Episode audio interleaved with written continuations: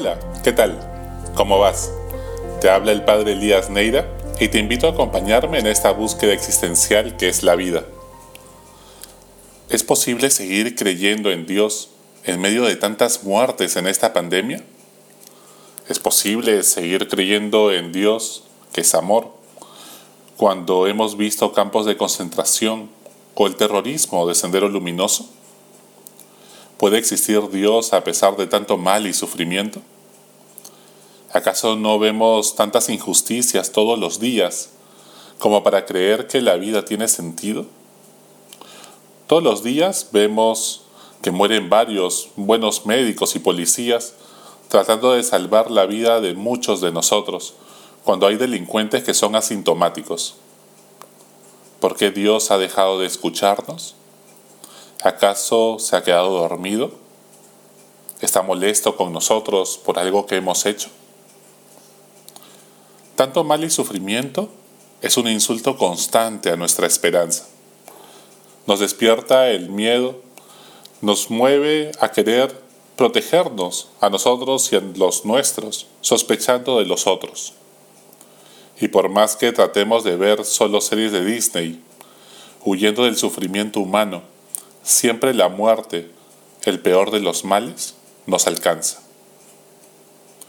Todas las personas de una u otra manera sufrimos. En la vida llueve sobre buenos y malos. Unos más y otros menos, pero todos sufrimos. Todos tenemos una cruz en la vida. Hay cruces de todas las formas y pesos. Algunas son más pesadas que otras, es cierto, pero nunca es la que te gusta, la que te hubiera gustado elegir. Por eso es una cruz. Tienes la posibilidad de ver el vaso medio lleno o medio vacío, creer en el amor con esperanza o llenarte de miedo y resignación ante lo que te ha tocado vivir. Tú eliges. Pase lo que pase, en tu interior siempre eres libre de elegir qué hacer ante el mal y el sufrimiento. O te victimizas para justificar tu pasividad, o decides ser el protagonista y luchar por iluminar a los demás. Siempre he creído que es mejor encender una pequeña luz, una pequeña vela, en la oscuridad, que vivir criticando esa misma oscuridad. ¿Y tú? ¿Qué eliges? ¿Cuál es tu actitud ante el mal y el sufrimiento? ¿Resignación o esperanza? Es posible luchar por la justicia social, por la paz y por tantos valores altruistas en este mundo si no creemos en una vida más allá de esta? ¿Cómo creer en la justicia y trabajar por ella cuando vemos morir de manera injusta gente buena que luchaba por estos ideales? ¿Acaso esta vida es justa? Si no creemos en una vida más allá de esta, donde se haga justicia, si la justicia no trasciende esta vida y se convierte en misericordia, da la impresión que ninguna lucha por un ideal tiene sentido. O tener un propósito en la vida es un absurdo o trasciende esta vida. Es decir, va más allá de esta vida.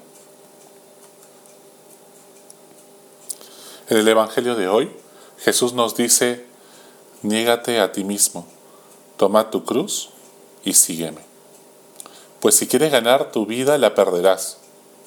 ¿De qué sirve ganar el mundo entero si pierdes la vida? O en otras palabras, ¿de qué sirve alcanzar todas tus metas y tener éxito si no disfrutas la vida ni amas? La forma de ganar la vida es dándola, en vez de ser egocéntrico y narcisista. Cuando das amor nunca se acaba, por el contrario, se multiplica.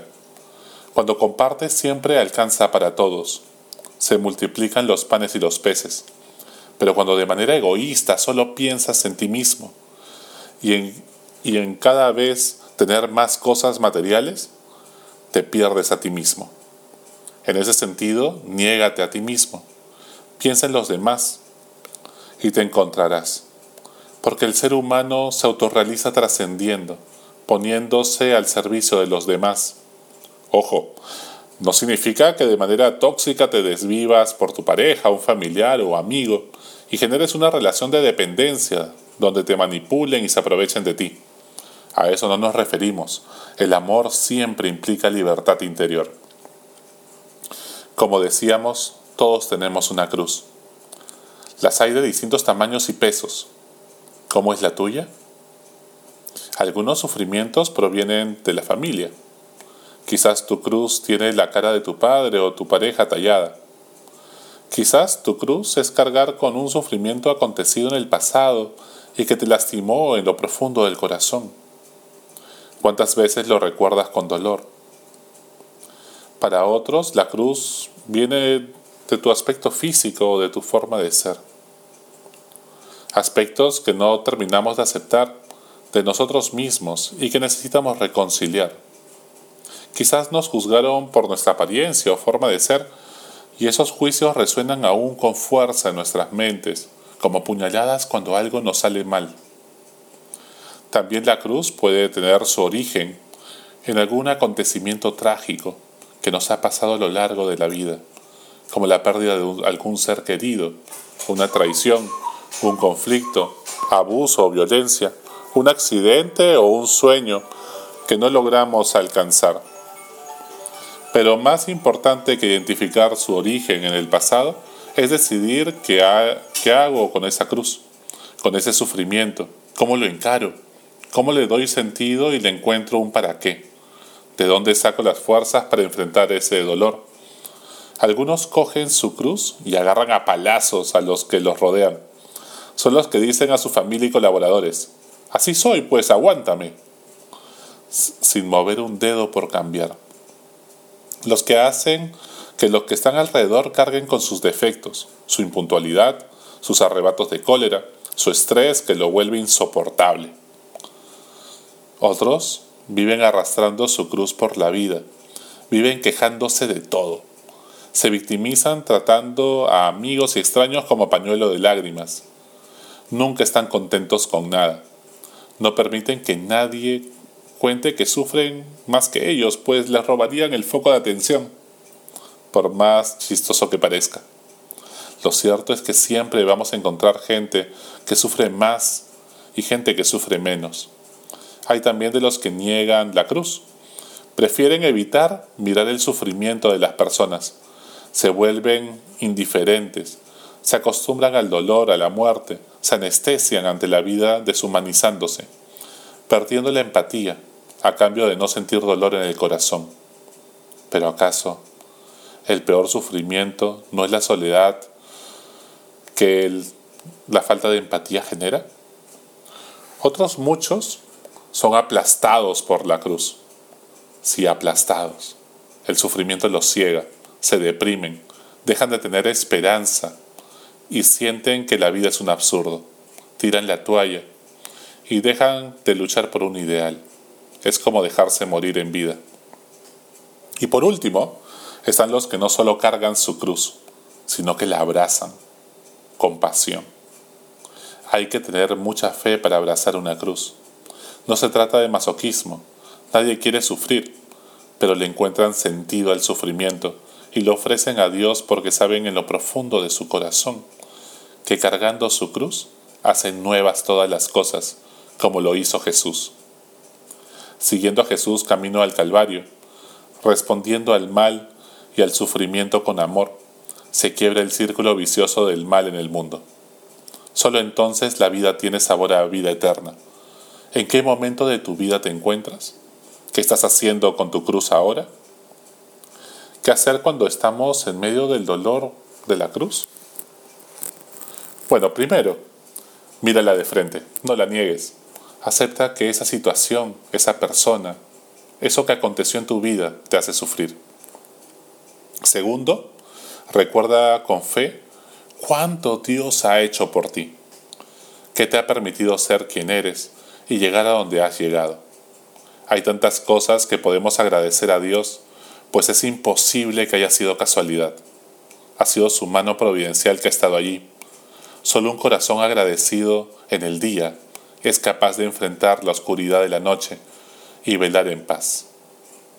Tercero, descubre el sentido de la cruz.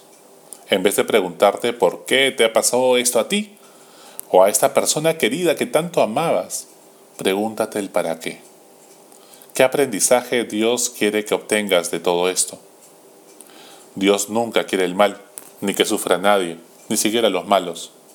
Sin embargo, de las cosas malas que pasan, Dios siempre saca cosas buenas. Dios le saca la vuelta al mal y al sufrimiento. Escribe derecho en reglones torcidos. O como dirían las abuelas, no hay mal que por bien no venga. Cuarto, abraza la cruz. Acoge el dolor en tu corazón, apriétalo fuerte y reza a Dios pidiéndole que lo convierta en amor, como también en las bodas de Caná convirtió el agua en vino. Y quinto, no te quedes mirando tu dolor, abre tu corazón.